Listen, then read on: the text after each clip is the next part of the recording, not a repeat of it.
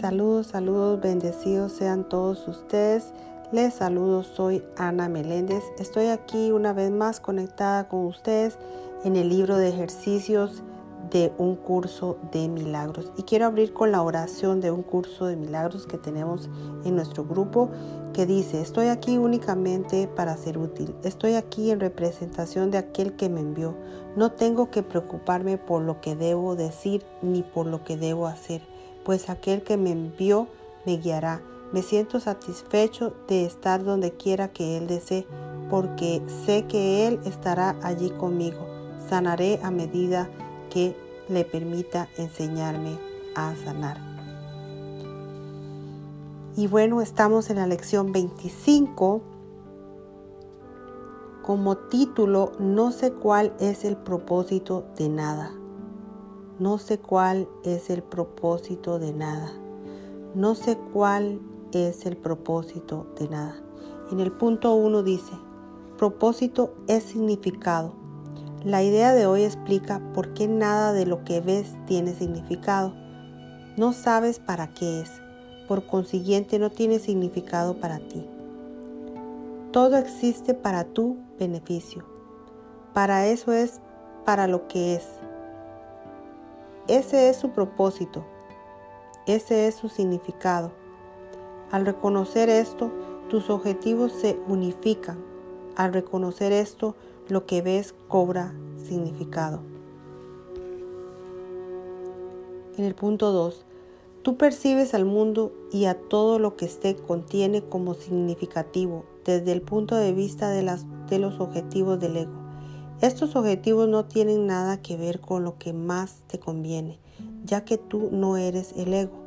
Esta falsa identificación no te permite entender cuál es el propósito de nada. Por ende, no puedes sino hacer un uso indebido de ello. Cuando creas esto, te esforzarás por retirar los objetivos que le has asignado al mundo, en vez de intentar reforzarlos. Punto 3. Otra forma de describir los objetivos que ahora percibes es decir que solo tienen que ver con tus intereses personales. Pero puesto que no tienes intereses personales, tus objetivos en realidad no guardan ninguna relación con nada. Al abrigarlos, por lo tanto, no estás abrigando ningún objetivo en absoluto. Por consiguiente, no sabes cuál es el propósito de nada. Antes de que puedas, en el punto 4, antes de que puedas entender los ejercicios, es necesario un pensamiento adicional. En los niveles más superficiales reconoces el propósito de todas las cosas. Sin embargo, el propósito de algo no se puede entender en esos niveles. Por ejemplo, entiendes que el propósito de un teléfono es hablar con alguien que no se encuentra físicamente en tu proximidad inmediata. Lo que no comprendes es para qué quieras, para qué quieres ponerte en contacto con él. Y eso es lo que hace tu contacto con Él sea o no significativo. En el punto 5, es fundamental para tu aprendizaje que estés dispuesto a renunciar a los objetivos que le has adjudicado a todas las cosas. Reconoce que dichos objetivos no tienen sentido en vez de considerarlos como buenos o malos. Es la única manera de lograrlo. La idea de hoy es un paso en esa dirección. El punto 6.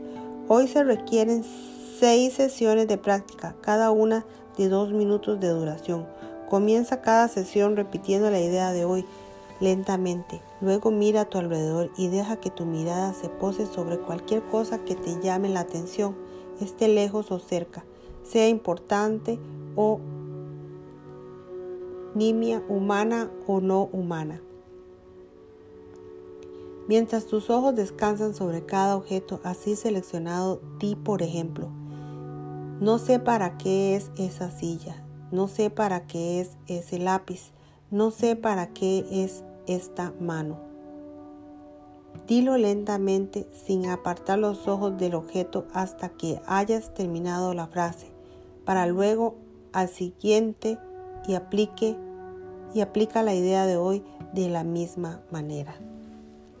Hasta aquí termina la lección 25 del libro o práctica de ejercicios. Hasta aquí estamos llegando con esta lección. Y quiero comentarles que los veo en la próxima lección 26 como título Mis pensamientos de ataque atacan mi invulnerabilidad. Así que los veo en esa lección 26 del libro de ejercicios de un curso de milagros. Bendiciones, bendiciones a todos. Gracias, gracias, gracias.